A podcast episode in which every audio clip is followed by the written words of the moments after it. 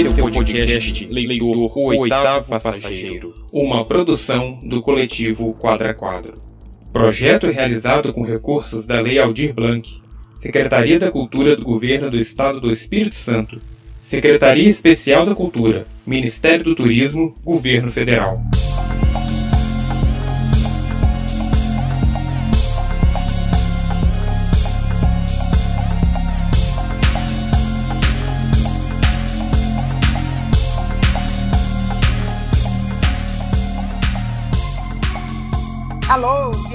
Da literatura! Vai começar o podcast Leitor, o oitavo passageiro. Preparado para embarcar? O podcast nessa temporada vai conversar com escritores de literatura feita no estado do Espírito Santo.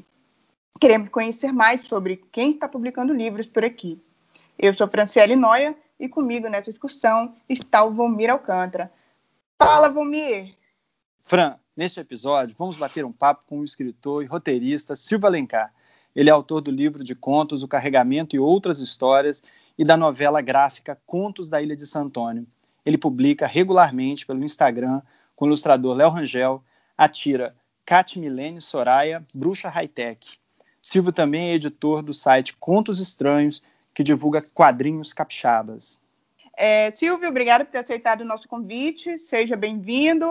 Seja bem-vindo a essa nave palavra. A gente vai começar a entrevista. Oh, obrigado pelo convite. Sempre um prazer estar aqui. Valeu. Maravilha. É, parafraseando livremente o sistema literário pensado pelo Antônio Cândido, que foi um grande estudioso é, literário brasileiro, a gente quer começar perguntando sobre as suas primeiras experiências de leitura. Você pode falar um pouco para a gente da sua experiência mais antiga como leitor? Rapaz, é, acho que a primeira experiência de leitura que eu tive foi uma influência da minha mãe. Ela eu era criança, mole, molequinha ainda, e eu lembro de uma conversa que eu tive com ela e ela falava que lia quadrinhos quando era mais moça e ela lia a história do fantasma. Aí eu fiquei assim, pô, maneiro esse nome, fantasma. E e aquilo me, instigou. Eu queria saber mais o que, que minha mãe lia, o que, que ela gostava. E a partir dali eu comecei a prestar atenção mais nos quadrinhos. Agora, a primeira revista que eu li, eu lembro até hoje. Eu morava em Brasília na época. É, meu pai tinha sido transferido para lá, que ele trabalhava como servidor público na Câmara dos Deputados. E a gente foi morar em Brasília. E aí lá eu tava no, no Carrefour, na época, e tinha uma banquinha de jornal na entrada do Carrefour. Aí meu pai foi fazer não sei o que, um crediário, não sei o que, que ele foi arrumar, e me deixou ali na banquinha, né? Ele ficava, não é muito longe, ele ficava me olhando ali. E eu comecei a folhear os quadrinhos que estavam lá, né? Justamente porque minha mãe tinha falado. Tava procurando fantasma. E aí o que, que eu achei lá foi uma revista do, do Superman, que ele enfrenta o monstro do pântano. Eu achei sensacional, cara, porque o Superman que eu via no, nos desenhos animados enfrentando um monstro, né? E aí a história, eu falei, nossa, o Superman vai acabar com esse monstro. E aí eu comecei a ler a história. Comecei a ler a história ali mesmo, na banca de jornal. Descobri que, na verdade, o monstro do pântano não era nada que eu estava esperando, que ele era, um, na verdade, um herói também. Uhum. E li a história todinha ali, até que o, o dono da banca veio, pisou no meu pé e falou: Olha só, você não vai pagar, não. Tava esperando a hora que você ia contar essa parte. Aí eu, nossa. Aí eu fui. Aquele momento que você descobre as regras do mundo. Mas não posso ler, não. Os usos do mundo. Pois você é. pagou? Não, deixei lá onde estava, não tinha dinheiro. Mas tempos depois eu fui descobrir que essa revista era uma revista do Alan Moore. Meu Deus, olha só. A minha primeira revista em quadrinho que eu li foi do Alan Moore. Rapaz, que chique! Já começou bem, já começou muito, muito bem. Rapaz. A melhor referência. Eu fiquei, nossa, eu fiquei doido. Doido, doido com essa história. Eu tenho essa revista. Depois eu fui atrás dela num sebo. Eu procurei, achei a revista. Tá aqui na, é, guardadinha. Eu tenho muito carinho por essa revista. Aí depois fui lendo tudo, né, cara? É, é, de banca de jornal, quadrinho uhum. Turma da Mônica, é, X-Men. As minhas influências são muito dos quadrinhos americanos. Uhum. A partir do Alan Moore, eu comecei a ver os outros autores também. Enquanto o pessoal ia na banca para folhear para ver os desenhos, eu ia para a primeira página procurando quem eram os autores, escritores. Oh, uhum. Era assim que eu hum. escolhia meus quadrinhos. Que massa, Silvio. E dessas suas leituras aí de quadrinhos, de livros, qual foi que você acha que te influenciou ao ponto de dar o desejo de também escrever, sabe? Assim, aquele, aquela leitura, aquele livro, que seja mesmo conto ou quadrinho, que você acha que te deu vontade de ser escritor? Então, é. Deixa eu ver. Eu acho que o, o por essa influência que eu tenho dos quadrinhos, é, eu comecei a ler mesmo, mesmo, mesmo. Quadrinho eu li, li, sempre li. Agora, ler literatura foi a partir do ensino médio.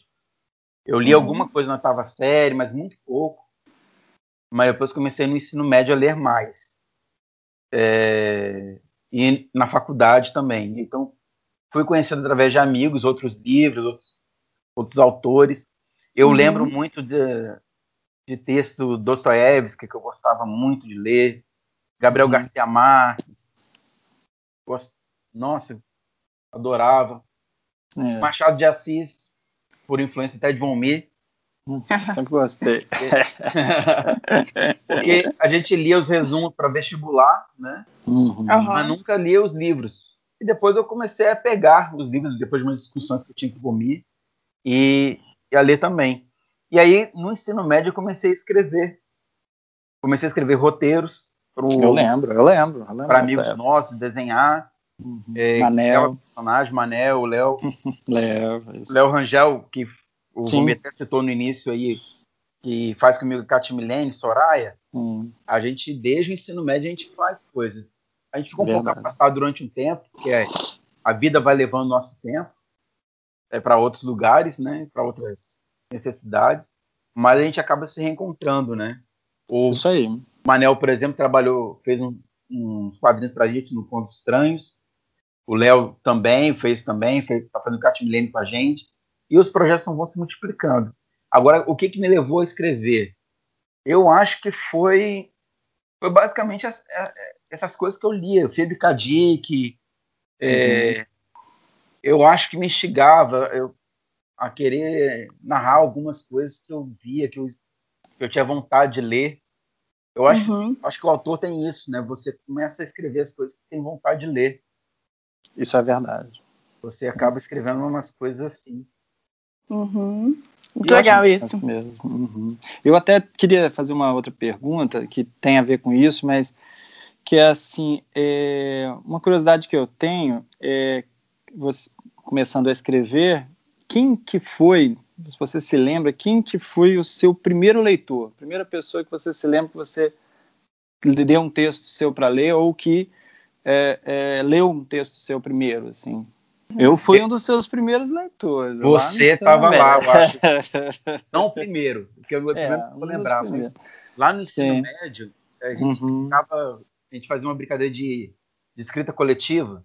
Uhum. Que aí a gente escreveu uma história de vampiro, não sei se você lembra. Lembro, claro. Pô, com Nossa, certeza. Manel é, tava. Pô, a gente escreveu a história, cada um participava ali. Era muito uhum. divertido. Até que a gente passou para Manel, o Manel matou todos os personagens. O Manel, vamos falar que é o Manel, né? Manel. E acabou com, a, acabou com toda a história. A gente, ah, cara. Beleza. o Manuel Moraes, né? Que, Exato. Que é, que é seu ilustrador lá no Contos Estranhos. Né? Cara, mas se eu fosse eleger uma pessoa que foi minha primeira leitora, assim, eu acho que foi minha mãe. Ah, legal. Eu compartilhava muitas coisas com ela, assim. Eu, tudo que eu uhum. escrevia, as coisas que eu fazia, eu mostrava para ela também. Aí ela uhum. fingia que gostava, eu gostava, ia fazendo mais. É, te influenciou a ler, né? E depois é, ué. Você vai... Para escrever pouco custa. É, exatamente. que legal. Sua mãe foi sua primeira leitora. Sim, sim. Minha primeira leitora. É, você dentre de seus projetos, né, tá a, essa novela gráfica que você publicou pela Secult, que é Contos da Ilha de Santo Antônio. É, você, a gente queria que você falasse um pouquinho como que você mesclou é, esses elementos da história do Espírito Santo, de Vitória, origens da, da, da, cidade, com folclore e mitologia. Eu sei que você gosta muito de folclore Adoro. e mitologia. Uhum. Cara, o, o Contos da Ilha de Santo Antônio, a história da, desse projeto é, foi em 2013 que a Secult lançou o edital de quadrinhos. Uhum. E aí eu meio que falei, não, eu tenho que participar disso. Eu tinha uma ideia desse quadrinho, uhum. do Conto de Santo Antônio. Aí eu escrevi e eu não tinha nem desenhista. Não projeto. tinha o Henrique ainda, não tinha o Henrique não, ainda. O Henrique eu já conhecia, já era meu amigaço, uhum, uhum. só que não falei nada com ele. Eu cheguei, não, preciso participar disso, cara, eu tenho que fazer. e aí eu fiz o projeto, mandei para esqueci dele. Aí, do nada, chegou um e-mail falando que eu tinha sido selecionado. Aí eu entrei em pânico. Falei, caraca, bicho, eu não sei desenhar. Tem que arranjar um desenhista, tem que deixar um. Aí eu liguei para Henrique. Falei, Henrique, pelo amor de Deus, cara, desenha para mim. Não, cara, tamo junto. Ó, oh, beleza. Resolvido. Ah, tá, resolvido. E eu, quando a de São Antônio, cara, ele, ele, ele, na verdade, ele era outra coisa antes. Ele era um, hum. uma história de RPG que eu, Olha. eu joguei. É... Peraí, você joga RPG? Jogo. Eu não sabia, Nossa, meu Deus. Não, não, sabia? Nós jogamos muito RPG. Uhum. Toda semana eu jogo por pouquinho. Ah, e aí era uma aventura sim, é de RPG de um sistema chamado Changeling. Uhum. E... Um das trevas? Isso. Aí tinha essa aventura que a gente tinha jogado, que a gente tinha feito. E aí eu adaptei essa história para o Conto da Elite Santônio. Olha! Era o quê? Interessante isso. A, o universo do Conto da Ilha de Santo Antônio, né? A, uhum. a gente, eu imaginei o seguinte, que a, quando o, o europeu chegou aqui, uhum. já existiam outras pessoas, que são os indígenas, e eles tinham uhum. suas próprias crenças. Uhum. Então, na história, essas crenças têm vida. Você chama de contos, inclusive, também. Contos, porque elas são uhum. narrativas. Exatamente. Achei isso muito interessante, cara. Muito legal. E aí, para se preservar, é, esses contos, essas entidades, essas criaturas que aqui estavam antes de chegar os europeus, eles criaram uma barreira Uhum. Uma barreira de crença, uhum. que é uma uhum. névoa que envolve, uhum. na história, a ilha de, de Vitória, que na época era a ilha de Santo Antônio. Isso. Depois que muda o nome para a Ilha da Vitória, depois de uma batalha que uhum. aconteceu na ilha. Uhum. Só que acontece o seguinte: a, a proteção que eles criaram contra a crença dos europeus que estavam chegando teve um efeito colateral. Toda a crença que chegava junto com os europeus acabavam criando vida uhum. junto nesse na, na ilha. Então Sim. o que acontecia é o seguinte: você não tinha ninguém suplantando, mas havia a criação de outros ali. Então, por uhum. exemplo, você uhum. tinha Xangô, uhum. que, que, trabalha com, com, os elementos e tudo, uhum. Uhum. e você tinha Thor também ali. E, pô, e aí chegava um, um, um egípcio no Porto de Vitória, do nada brotava o Sete ali também. Uhum. Que mexe também com. Esse fica, pô, mas quem é o Senhor da Tempestade aqui? Claro, tem, tem, tem, tem, tem de várias né, culturas ali. Exatamente. E, isso era uma vitória. Competem. Uhum. Isso, isso era uma vitória invisível na história. Sim. Que aí a gente conta uma história de uma menina que vem do interior uhum. para a cidade uhum. é. e ela acaba conseguindo interagir com esse mundo invisível. Né? Alice, né? É, exatamente. Cara, foi legal, foi muito divertido. É. Essa, essa, essa, essa ideia foi muito boa de, de você chamar de contos e crenças e, na verdade, serem narrativas, né? Porque ah, aí não, não é uma questão é, tanto mitológica, né? É uma questão mais da, da, da, do imaginário cultural de cada povo, né? Que vem e é traz boa. essas histórias, né? Isso é, mesmo. É, é, Nossa, Silvia. Não brincar com o absoluto. brincar com o relativo. Exatamente, isso Entendeu? aí. Eu, eu não quero saber se qual divindade é real. Uhum. A narrativa dela existe. Isso aí. Por isso ela está aqui. Essa Nossa, muito legal isso. É. Muito legal. Silvio, falando em contos, né? Além de roteiros de quadrinhos, você também cria contos. Sim. Qual é a diferença entre o Silvio escritor de quadrinhos e o Silvio escritor de contos? Tem alguma diferença? O conto só depende de você. Uhum. Você escreveu o conto, mas você vai poder, você vai pedir a, a opinião de alguém para poder é, te ajudar alguns pontos falhos, mas uhum. depende de você. Se você quiser publicar na internet, você já fez o conto, já coloca. Agora, é verdade. O roteiro, ah. não, o roteiro ele não existe para o leitor final. Ele uhum. existe para o desenhista. Então você tem que ter um desenhista para depois trabalhar. Então, a, a, e assim, fica, fica bacana o trabalho. Uhum. A escrita literária é mais solitária, né? É. Mas, de é. certa forma, você tem um domínio maior também. É, Sim. E tem regras diferentes, né? Quando você escreve um quadrinho, você tem um, um, um, texto mais técnico. Você tem que descrever a cena de uma forma que o, que o desenhista consiga, consiga entender o que você está imaginando, mas também se sinta livre para acrescentar. É um é equilíbrio um, delicado, né? É uma ciência isso. É uma né? ciência, é uma ciência e é, uma arte. E aí a gente vai aprendendo a, a cada roteiro que você vai fazendo. É, ninguém é Show. absurdamente bom. A gente Sim. vai aprendendo a ser. É, tá certo. Eu, eu até queria é, iniciar aqui um. A gente começar uma, uma nova e última rodada de perguntas. É, no primeiro bloco, perguntamos qual foi o seu primeiro leitor, né, Silvio? Aí, é, Humberto Eco, que foi é, um estudioso da literatura importante, né, ele chama de leitor ideal esse leitor que é construído pela própria escrita do texto. Cada texto teria o seu próprio leitor ideal.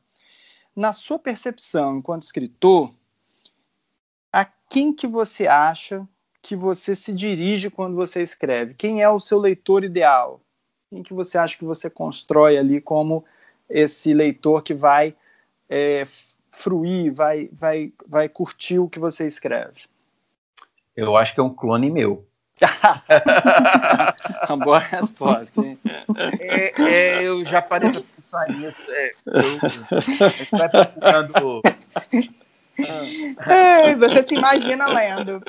É, a gente vai procurando o texto na internet, muita gente é, divaga sobre isso, né? Ah, você tem que escrever para um público ideal de que gostaria de que tem mais leitores. Por exemplo, ah, vamos escrever só para mulheres ou de 25 a 35 anos, que não sei o que, que gosta de romance. Mas eu fico pensando que eu seria meio falso se eu fizesse uma coisa dessa. Uhum. Porque não é um texto que eu tenho. que eu teria é, facilidade ou até gosto para escrever. Uhum. É, então, eu, eu, acho que o meu leitor ideal seria um clone meu, porque teria coisas que eu gosto de ler. Né?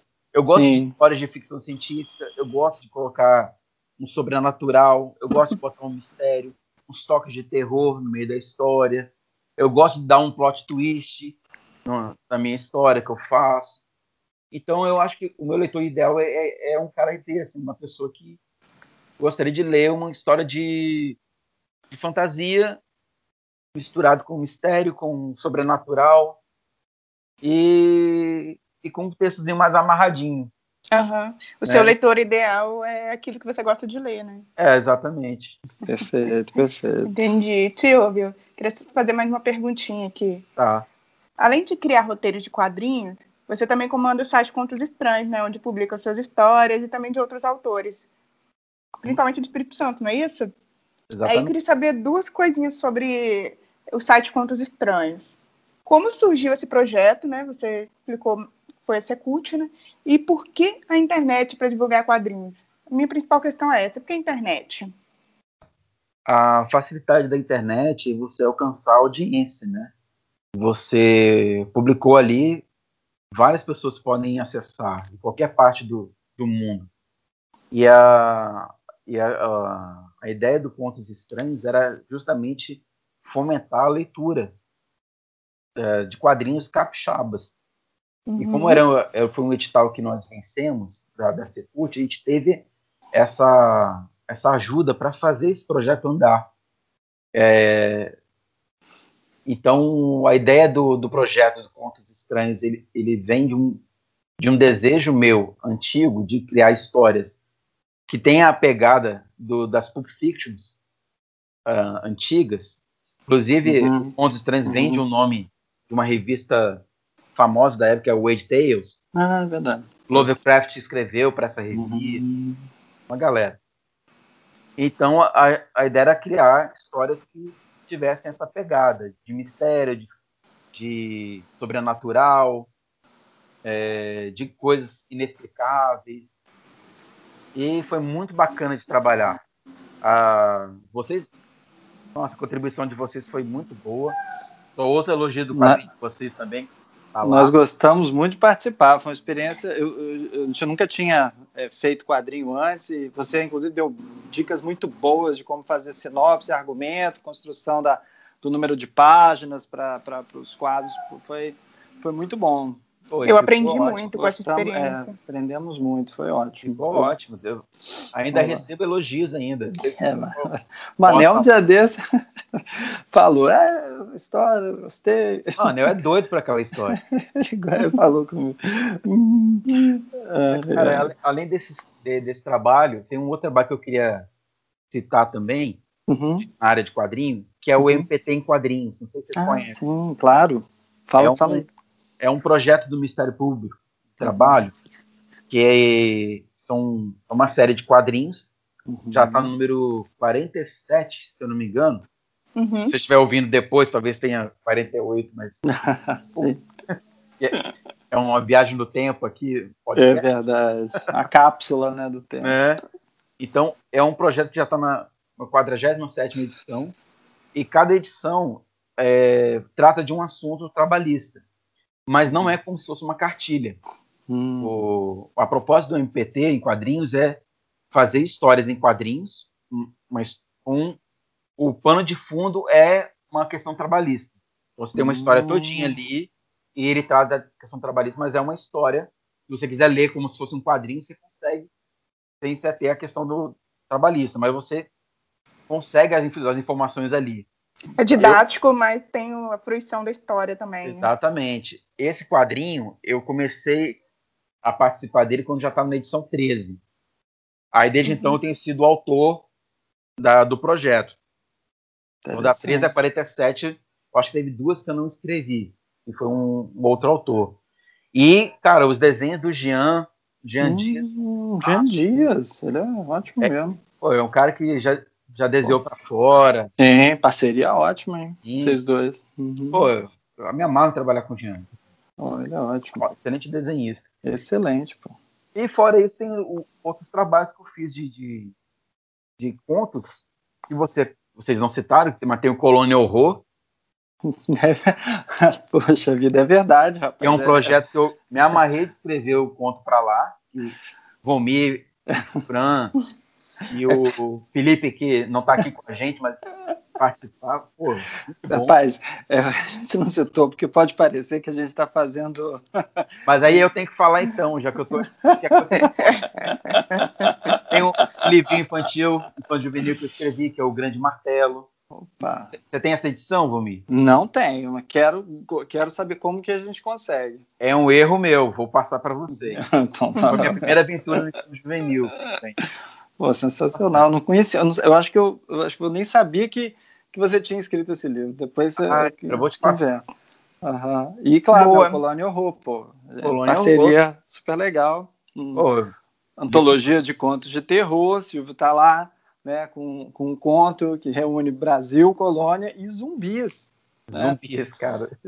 É, eu queria, assim, já está chegando no final né, do episódio, e, mas eu queria pedir para você, Silvio, que é, dizer assim que algumas pessoas, né, que estão nos ouvindo, elas possivelmente são também leitores que gostariam de começar a escrever, né, mas é, não sabem muito bem às vezes como começar, né? E você poderia deixar uma mensagem para essas pessoas? Cara, eu eu poderia falar o seguinte. É,